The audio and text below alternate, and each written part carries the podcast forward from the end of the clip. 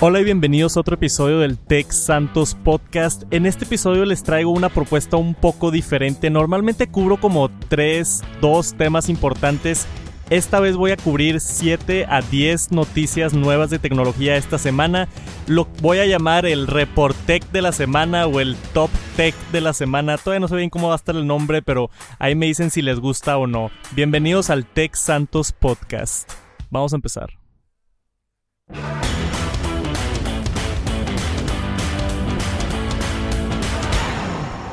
Como dije, estuve viendo todas las noticias de tecnología esta semana. La mayoría, nada más para ser completamente transparente con ustedes, son de donde yo consumo noticias de tecnología, ¿no? Siendo The Verge, siendo TechCrunch, Mac Rumors, todas estas plataformas, noticieros, CNN yo voy a agrupar el top 10 noticias, entre 5 o 10 noticias que se me hacen más relevantes, que se me hacen más interesantes y se las voy a platicar aquí en el podcast. Por supuesto que voy a estar hablando cosas de Apple, que me gusta mucho la empresa y siempre va a haber un par de historias de Apple, pero también me gusta enfocarme en, en todo lo de tecnología en general, no solamente mi marca favorita de la manzana. Pero vamos a empezar y nos vamos directo al grano lo primero de lo que quería hablar, que coincidentalmente sí es de Apple, es que salió esta noticia, no sé si lo han visto, pero el, eh, los, el EU, ¿no? Los estados europeos han estado presionando mucho a Apple para abrir su plataforma y con eso me refiero a abrir sus iPhones Vimos hace un par de semanas el reporte que querían cambiar el puerto de Lightning a que sea uno universal. Entonces están peleando para por ley tener que forzar a Apple para cambiar a USB-C. Y es un debate en tecnología muy muy interesante porque Apple es una empresa privada, puede hacer lo que ellos quieran, es bastante lucrativo tener su conector propietario, así venden adaptadores y venden accesorios y venden el certificado de MiFi, que yo lo he mencionado varias veces en los videos de YouTube, cuando una empresa quiere hacer una bocina o hacer un, un cargador inalámbrico o, o algo por el estilo y quieren que esté certificado para utilizar con los productos de Apple, aparece ese símbolo en la caja de Made for iPhone, Made for iPad o Made for Apple Watch. Entonces tú te aseguras como consumidor que ese producto ya pasó las rigurosas estándares de calidad de Apple. Y Apple le pagan por esa certificación, entonces también hacen dinero y muchos de eso es por el puerto de Lightning. Y yo creo que ya a esta época todos tenemos, o al menos los usuarios de iPhone, todos tenemos muchos cables de Lightning. Los carros modernos ahora ya vienen con carros de Lightning y se, se, complica un poco hacer el cambio. Yo creo que no estoy seguro si va a pasar. Yo no creo que pase. Yo creo que antes de cambiarse a USB-C van a completamente erradicar el puerto, pero todavía falta un par de años para eso. Esa fue la noticia hace un par de semanas, pero ahora esta noticia que salió justamente hoy, el 27 de febrero en la mañana, tenemos esta noticia que dice Leaked documents suggest Apple could be forced to build iPhones with user removable batteries en Europa. ¿Qué significa esto? Que no solamente les quieren cambiar el puerto, sino ya otra vez el gobierno de Europa se está peleando para que Apple haga sus baterías accesibles para que tú las puedas cambiar técnicamente sí son accesibles ahorita, pero es bien complicado abrir un, teléfono de, de, iPhone, ¿no? Apple no le gusta que entres a sus teléfonos, entonces los tornillos que tiene abajo son propietarios, son de, de 5 en vez de lo que es normal de 6 y aparte está redondeado, es, un tornillo bastante específico que se llama el Pentalobe que lo hizo Apple específicamente y nada más para sus productos. Y muy poca gente tiene un desarmador con el Pentalobe. Aparte las baterías, aparte que está complicado, la pantalla también tienes que romper un adhesivo que puedes dañar la, la resistencia al agua y muchas implicaciones al momento de tú cambiar la batería. Y este, este nuevo reporte directamente del gobierno de europeo nos está diciendo que están metiendo estas, estas peticiones para que Apple te dé la opción de poder cambiar tu batería fácilmente. Va a estar interesante también a ver cómo se va a ver esto. Claro que Apple ya está dando de regreso con sus propios argumentos y han de tener un equipo de abogados muy buenos para, para tratar con ese tipo de temas, pero está interesante la noticia de cómo Europa está tratando de forzar a Apple a cambiar cosas. Vamos a ver qué pasa porque yo creo que también esto para Apple le afecta mucho el tener que hacer dispositivos diferentes solamente para una región. Pero a ver qué pasa con, con esa noticia. Le mantenemos el ojo y les aviso en algún futuro Reportec o Top Tech semanal si es que, si es que llega a ver algo más esta noticia. La segunda noticia de la cual quería hablar para toda la gente que utiliza Spotify, han estado sacando una actualización que cambia muchísimo toda la aplicación de Spotify, supuestamente para hacerlo más amigable. Eso también ayuda a enseñar una sección solamente de podcast y más fácil de encontrar podcast. Eso es bueno para mí, la gente que me escucha en Spotify. Un saludo, suscríbanse al podcast. Y eh, eh, quería dar esta noticia porque Curiosamente se parece, en mi opinión, más a cómo está Apple Music ahorita. La interfaz está más limpia, más amigable, los botones están más grandes, hay menos obstrucciones. Está bien interesante lo que está haciendo Spotify. Yo creo que toda la, la, gente que está en el sistema de Apple Music y iOS les gusta mucho la interfase pero no tienen acceso a que todos sus amigos tienen sus listas de reproducciones y otras cosas que tiene Spotify. Entonces, el hecho de que Spotify esté cambiando su nuevo look que viene entre comillas pronto o algunos de ustedes ya lo pueden estar viendo es como una modernización de la plataforma de Spotify bien interesante. Si utilizan Spotify, echen el ojo y díganme qué opinan sobre la nueva aplicación que se ve aquí de las fotos que estoy viendo bastante diferente a lo que tenemos ahorita de Spotify actualmente. La siguiente noticia es para hablar sobre el Xbox Serie X. bueno, no se filtró, se anunció.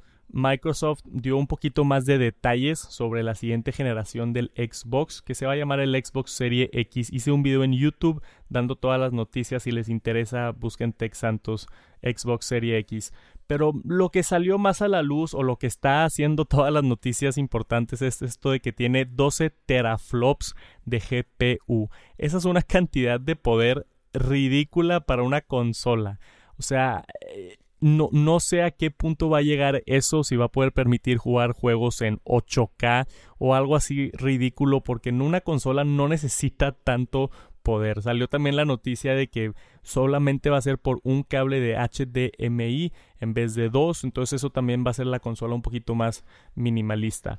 Pero estoy seguro que va a haber gente que va a extrañar el segundo puerto de HDMI in que normalmente puedes conectar el DirecTV u otros accesorios directamente a la consola.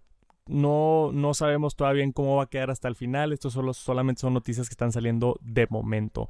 Otra de las cosas con el Xbox Series X es que están tratando de mejorar todo esto de la salud de jugar videojuegos y que va a tener un nuevo sistema de pausa que puedes pausar un juego apagarlo y regresar exactamente en el momento donde estabas para no perderte, no tener que llegar a un checkpoint o para que tus papás te puedan regañar y que te salgas y que le piques al juego sin tener la excusa de, pero déjame más acabar este nivel. Eso ya queda para el debate cada quien. La siguiente noticia es Walmart Plus. Sí, en Estados Unidos están empezando a sacar Walmart Plus, que están empezando con pruebas públicas que van a empezar el siguiente mes. Esto es para tratar de atacar a Amazon Prime. Walmart quiere todas esas regalías de un servicio de suscripción, que es lo que, lo que hace a una empresa ganar muchísimo dinero. Walmart tiene ya, por supuesto, puedes pedir online. También aquí en Walmart México hay hasta unas cosas que tienen muy buen precio. Yo les recomiendo siempre, sí, checa el precio en Amazon, pero date la vuelta por, por walmart.com.mx. Puede ser que tengan un precio más barato y también mandan, pero todavía no tienen ese servicio de suscripción a la Amazon Prime y es lo que están tratando de hacer. Por supuesto, te van a dar, de lo que pueda ver aquí en el reporte, todos los envíos que quieras al mes y por supuesto también cupones y ofertas, promociones, ese tipo de cosas. Va a estar complicado en mi opinión para que Walmart le pegue a Amazon. Yo creo que Amazon ya es un monstruo, ya tiene muchísimos suscriptores, a todos les gusta pedir sus cosas de Amazon, ya tienen su dirección guardada, es fácil. Y cambiarte a otra plataforma, yo creo que la única manera sería, como dije, por los precios. Si empiezan a ofrecer precios más bajos y si la suscripción no está muy cara, igual y gente, porque el precio no está confirmado, pero igual y gente sí puede empezar a migrar. O si tienes algo que pides en específico de Walmart igual y también pudiera ser buena idea. Pero a ver cómo les va con su servicio de suscripción. Ya sabemos que todas las empresas te quieren estar cobrando mensualmente y estamos entrando en esta cansancio de tener tantas suscripciones. Estás pagando Netflix, estás pagando Amazon Prime, estás pagando YouTube TV o YouTube Premium y estás pagando muchísimas suscripciones mensuales que llega un punto donde ya no quieres más. Entonces yo creo que no es algo que tendrías Amazon Prime y Walmart Plus, sino tendrías que escoger uno y, este, perdón, este Walmart tiene que hacer una muy buena oferta con buenos precios para petizar clientes. A ver cómo les va. Por ahorita esto solo en Estados Unidos. Yo creo que si les va bien, eventualmente va a llegar a México. Pero de seguro tarda unos años y eso es si les va bien. Nos vamos a la siguiente noticia con el Samsung Galaxy S20. No sé si vieron todo el debate que estaba surgiendo sobre las cámaras. Hubo varios youtubers y varios reviewers de tecnología, varios amigos míos también, que dicen que las cámaras no estaban funcionando del todo perfecto, que en unos casos las fotos se veían fuera de focus, no se veían bien enfocadas, también el video se veía afectado por cambiar mucho el, el enfoque y se movía mucho la imagen, varios problemitas que han estado viendo con el, específicamente con el S20 Ultra y su cámara. También vimos varias gente reportando que el de 108 megapíxeles con el super mega zoom de 100 produce unas fotos muy aguadas que parecen pintura. Yo creo que ya para dar una foto nítida en 100x ya es mucho que pedir, pero vi un par de las otras fotos de la cámara normal y sí se ven problemas como de enfoque. Salió Samsung de manera oficial y anunciaron que están trabajando en una actualización para estos dispositivos. La buena noticia es que todavía no llegan los Galaxy S20 a las primeras personas que lo compraron, pero hay muchos youtubers y gente de medios que ya lo tienen desde antes. Entonces esto afecta aquí hay un tema donde por no mandar una actualización de un producto, pues no puedes culpar a la empresa porque no ha salido el producto de manera oficial o no le ha llegado a la gente que lo compró pero sí te afecta y creo que sí tienes que tener algo de responsabilidad. Si vas a mandar el producto para que lo prueben gente de los medios y youtubers, necesitas que esté bien porque vas a depender muchísimo de esas reseñas, ¿no? Si, si algún youtuber de los grandes que tienen millones y millones de suscriptores dice, oye, la cámara no está tan buena como Samsung dice, les va a afectar mucho en las ventas a eso. Ya lo anunciaron de públicamente que viene este, esta actualización que va a mejorar unas cositas extrañas que hay en las cámaras del Galaxy S20. No es una noticia muy grande, esto pasa muy seguido y hay bugs y cosas y errores en teléfonos y se soluciona con una actualización y punto. Pero se me hizo interesante esta noticia por la responsabilidad que tiene una empresa de, de al momento de mandar para reseñas y aparte siendo Samsung, imagínate cuando mandaron el Galaxy ese Fold, sí, el Galaxy Fold, iba a decir Flip, pero no, cuando mandaron el primer Galaxy Fold, no lo empezaron a vender, lo mandaron a, gente de reseñas y fue un desastre, se les rompió a todos y fue mucha, muy mala publicidad. Y después de eso, yo me gustaría pensar que Samsung probaría todos sus dispositivos a fondo antes de mandarlos a la gente que hace reseñas o al menos mandarlos y decirles, oye, si encuentras algo mal en la primera semana, avísame para mandar una actualización antes de que subas tu video, esto y el otro. Creo que hay mejores maneras de administrarlo.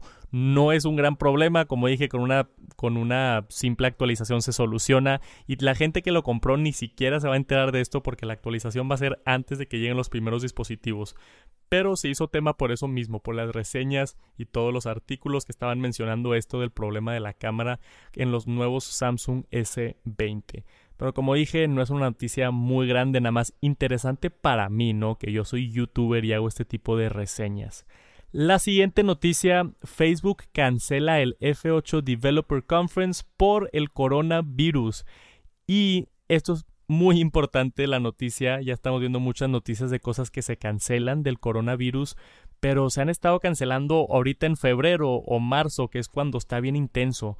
Facebook ya canceló un evento en mayo, faltan tres meses para mayo y ya lo cancelaron desde ahorita, entonces no sabemos qué información tienen sobre cuánto va a durar este virus o si Facebook estaba buscando alguna excusa para no organizarlo, pero me enteré también por el artículo que Facebook está donando medio millón de dólares para la industria de la tecnología, para promover, promover la, diversidad y todo. Entonces, no sé si fue algo de, de como un move de PR, de relaciones públicas, para, para decir, ¿sabes qué? No hacemos el evento, pero vamos a hacer esta donación para ayudar a la comunidad y estamos preocupados por el coronavirus y no va a pasar este año. Tampoco no sé qué tan grande es el evento de Facebook. Yo personalmente nunca he visto un evento de Facebook en live stream, este, el F8 Developer Conference, pero parece ser que es de los eventos grandes y Facebook es de las empresas más grandes y ya lo cancelaron.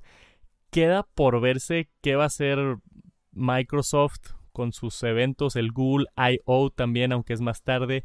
Y bueno, más importante para un fanboy como yo, el WWDC de Apple, qué va a ser, o el evento ahorita de marzo, porque también vi un rumor ahí lejano, pero nada confirmado, que Apple pudiera evitarse el evento de marzo y simplemente sacar los productos como lo hizo el año pasado donde hubo esa semana que el lunes sacaron una prensa y actualizaron la página y salió un nuevo producto y el siguiente día actualizaron la página, salió una nueva prensa con la noticia y sacaron los productos así un día cada uno. Pudieran hacer eso para evitarse el evento de marzo pero ya me está preocupando que se están cancelando más eventos. El Mobile World Congress, de los eventos más grandes de tecnología en el mundo, se canceló, pero por ser en, en la mera época donde estaba saliendo todo lo del coronavirus. Me preocupa ya que se están cancelando eventos en mayo, en tres meses. Me hace a mí pensar que esto del coronavirus está afectando mucho y mucho de la industria de la tecnología viene de, de Asia y de China. Entonces nos vamos a ver afectados al menos este año en lo que se soluciona. Pero como otra noticia, Tim Cook salió y mencionó que ya están trabajando con China para abrir otra vez las plantas y que ya están solucionando el tema del coronavirus. No sé qué tanto Tim Cook puede decir sobre qué tan solucionado está o no el tema del coronavirus, pero el hecho de que él lo haya mencionado y dice que ya están viendo, abriendo ciertas tiendas con horas limitadas y protegiéndose y cuánta cosa con todo el, el, desastre que hay ahorita en China, pero espero que salga bien. Aquí la noticia es que Facebook canceló su conferencia que hace todos los años y espero yo que no se cancelen muchas otras y que se solucione esto rápido. Pero definitivamente, vamos a tener que estar echándole un ojo a esto del coronavirus. Si se cancelan otros eventos grandes, yo les aviso por acá en el podcast o como siempre por allá en Twitter o Instagram. Vámonos con la siguiente noticia. Es una noticia que me interesó a mí también muchísimo. Salió, bueno, yo leí la noticia acá en The Verge el día de hoy, febrero 27, con una empresa que se llama The Information. Bueno, no una empresa, una página web más que nada. Dice que Apple supuestamente va a sacar un teclado, un smart keyboard para el iPad, pero que va a tener un trackpad. Esto es algo que Apple nunca ha hecho y se me hace bien interesante este rumor aunque es, les tengo que decir con el disclaimer, es de una fuente la cual yo no había visto antes. Soy bastante experto en cuanto a rumores de Apple y sé más o menos qué fuentes confiar, cuáles no confiar tanto. Esta de The Information nunca la había escuchado y de lo que puedo leer en los artículos, todos están diciendo así como que vamos a darles chanza, no sabemos de dónde están sacando su información, no son muy conocidos, pero aquí está el rumor y es padre considerarlo. ¿Qué tanto está cambiando ya la línea entre iPad y Mac si ahora el teclado del iPad también va a tener un trackpad integrado? Se me hace bien interesante porque hay gente que utiliza sus iPad Pros con mouse, lo conectas y, tienes tu teclado y tu mouse, pero mucho del punto de un iPad es poder usar la pantalla táctil, ¿no? Como, como tu cursor, tú mover los dedos y luego estar tecleando en el, en el teclado. Pero si Apple ya va a introducir un trackpad en el teclado del iPad Pro te da menos oportunidades de usar el touchscreen del iPad. Entonces a mí se me hace un poco extraño que Apple haga esto. Quizá hagan alguna versión para gente que lo ha estado pidiendo o vieron algún hueco en el mercado donde dicen, ¿sabes qué? La gente nos está pidiendo un trackpad y vamos a dárselo. No sé, a mí se me hace un poco extraño, pero se me hace bien bien interesante. Y con todos los avances que hemos visto de iPad OS y cómo se está haciendo un software más independiente de iOS y con mucho más poder. Yo estoy emocionado por ver qué va a pasar en el futuro. Si agregan un trackpad y si agregan más... Mm, se, se, va a hacer más como una Mac y va a estar bien interesante el poder que van a poder ofrecer. Ahora, también es importante notar de lo que yo entendí es un iPad keyboard solamente para iPad Pros, los que tienen el Smart Connector, que no es toda la línea de iPads. Entonces, el iPad 7, si no me equivoco, que es el más nuevo ahorita de los económicos, no va a tener acceso a este teclado. Pero está interesante y voy a dejar ahí la noticia. Quizá explore esto en un video de YouTube más a fondo, pero por ahorita quería compartirles esa noticia. Y por último, quería compartir esto de Iro. El Iro Mesh Wi-Fi es el primer enrutador que te da acceso a HomeKit. Por si no sabían, Iro se hizo famoso haciendo estas, estas estaciones, estas bases que te dan un mesh network de Wi-Fi, que es un Wi-Fi donde toda tu casa tiene la misma red. Entonces, en vez de tener, vamos a decir, Wi-Fi cuarto de tele, Wi-Fi recámara, Wi-Fi sala y te tengas que cambiar de señal y conectar a cada una diferente con su propia contraseña, lo que hace un mesh network es te conecta todo en una sola red y supuestamente tiene otros beneficios de ser más rápido y de cambiar la señal automáticamente sin tener que sin que tu dispositivo deje de estar en línea y luego se conecte a otra red. Amazon compró esta empresa, la de Eero. Ya hay muchos que hacen mesh networks, pero Eero fue de las primeras. Ya existe Google Wi-Fi, existe los de Velop, los de Linksys también ya tienen uno.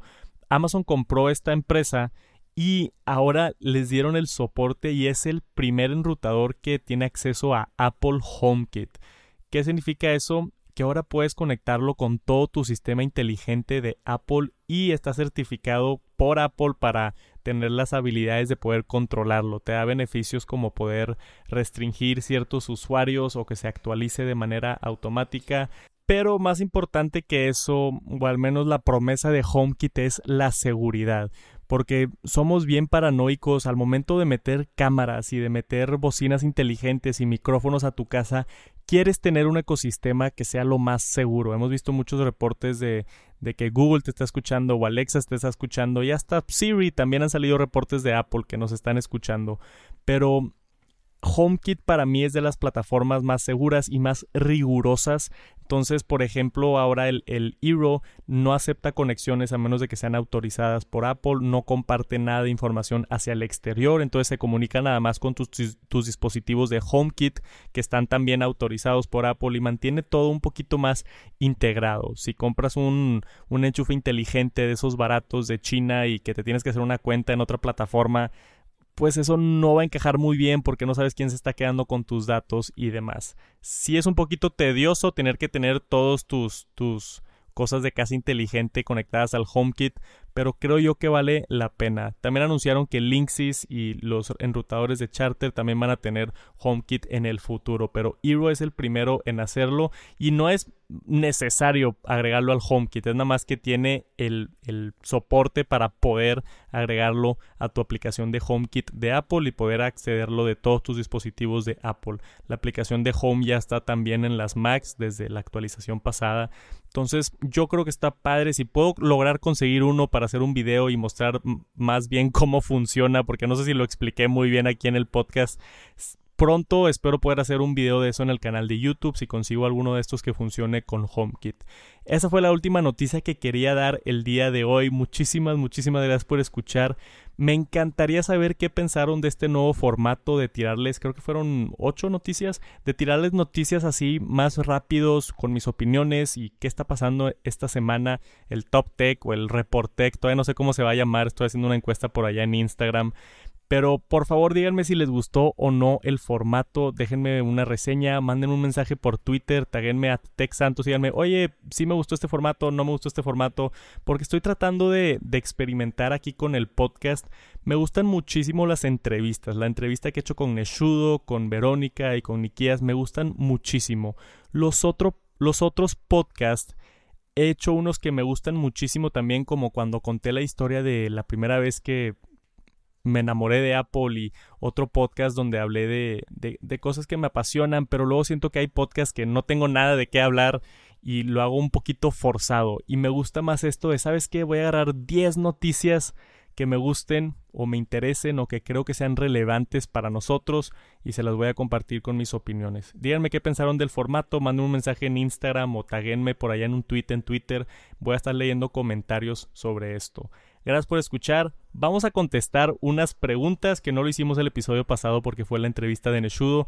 Vamos a contestar una pregunta ahorita. Como siempre, si quieren dejar su pregunta grabada para que su voz aparezca aquí en el podcast, váyanse a texantos.com diagonal podcast y ahí pueden seguir las reglas para aparecer en un futuro del podcast. Vamos a escuchar la pregunta para acabar este episodio. Hola, mi nombre es Daniel. Bueno, Dani, ya conocido como Game Over. Este, me gusta Tech Santos por los buenos videos que hace, muy bien explicados, me encantan. Este, soy de Jalisco, de aquí de México soy de Jalisco. Y mi pregunta es, ¿tú crees que en un futuro este Apple se enfoque en sacar dispositivos, o sea, todos los suyos son gama alta, pero no sé, en unos años sacar ya como ya como en el iPhone XR o así, que los va recortando o LC que sean de una gama pues un poco más baja, ¿no? Como gama media, y se empiezan a meter más en la gama media. Hola Dani, saludos hasta Jalisco. Gracias por, por todo el apoyo. Siempre te veo por ahí en los comentarios y en el chat. Y gracias por la pregunta. Mira, yo creo que Apple se ha enfocado los últimos años en atender la gama media, media alta por la competencia, más que nada, ¿no? Eh, dispositivos como OnePlus que ofrecen muy buena calidad, muy buenas especificaciones por un menor precio. Dispositivos como la gama A de, Samsung y otros que traen muy muy buen precio. Todo lo de Xiaomi. Hace poquito hice la reseña del Xiaomi Redmi Note 8 Pro, que es un muy buen teléfono, muy buen precio. Y, y no está a los precios acá de mil dólares de Samsung y de Apple, que, que sabemos famosamente fue de los primeros en ofrecer dispositivos premium. Apple sí se está enfocando con el SE2 que va a salir ahorita el iPhone 9 justamente en esa gama, la gente que se quiere gastar 300, 400 o 500 dólares por ese ramo que hay teléfonos todavía más económicos que 500 y 400 dólares, pero al menos es, un, es una gama donde Apple no está presente con dispositivos nuevos. Normalmente son dispositivos, tienes que comprar un iPhone de hace 3 años para conseguirlo en ese precio. Apple lo que está haciendo, en mi opinión, es algo bien inteligente de, ¿sabes qué? No vamos a invertir mucho dinero, vamos a agarrar el, el, chasis de un iPhone 8 y nada más le vamos a poner el procesador nuevo, el A13, para que dure otros 5 años sin problema de actualizaciones y que puedan correr todos los juegos y hacer todo lo que quieran con su iPhone. Todo este paquete por un precio de 400 dólares, que es muy, muy amigable y yo creo va a competir muchísimo en el mercado específicamente en mercados como India y China donde se reconoce o se gasta menos en este tipo de dispositivos. Para contestar la duda, sí, yo sí veo a Apple haciendo estrategias de gama media, pero no necesariamente metiendo todo el dinero de, de, Research and Development para hacer un teléfono específicamente para la gama media, sino van a, van a hacer estrategias como la del iPhone 9 de, de, agarrar el cuerpo de un iPhone viejo y ponerle un chip actualizado. Cosas así sí van a hacer definitivamente, pero no los veo haciendo un, un iPhone específicamente para esa gama, sino acoplando o de alguna manera tratando de reducir el precio de algo para poder tener un iPhone en esa gama y poder competir. Entonces ya, si quieres un iPhone de 400 dólares, está esa opción del iPhone 9. Si quieres un iPhone de 600, 700 dólares, está el iPhone 10R. Luego tenemos el iPhone 11 y después ya si quieres lo mejor de lo mejor, pues vete por los mil dólares de iPhone 11 Pro. Dani, Gracias por la pregunta y gracias a todos por estar escuchando el podcast. Como dije, si quieren dejar su pregunta grabada, vayan a www.texantos.com diagonal podcast y ahí están las instrucciones. Si no lo han hecho todavía, por favor suscríbanse al podcast, me ayuda muchísimo eso para subir en los rankings. Y también me ayuda muchísimo el feedback. Todavía soy nuevo en esto de la plataforma del podcast. Quiero ver qué opinaron del, del report tech de esta semana. A ver si lo sigo haciendo o no. Así muchísimas historias un poquito más rápido para, para cubrir las noticias tech de la semana. Otra vez, muchísimas gracias por acompañarme. Les deseo un bonito fin de semana. Si están escuchando esto por ahí del jueves o viernes, si lo están escuchando después, bonito día o semana donde sea que estén. Nos vemos pronto. Muchísimas gracias. Peace.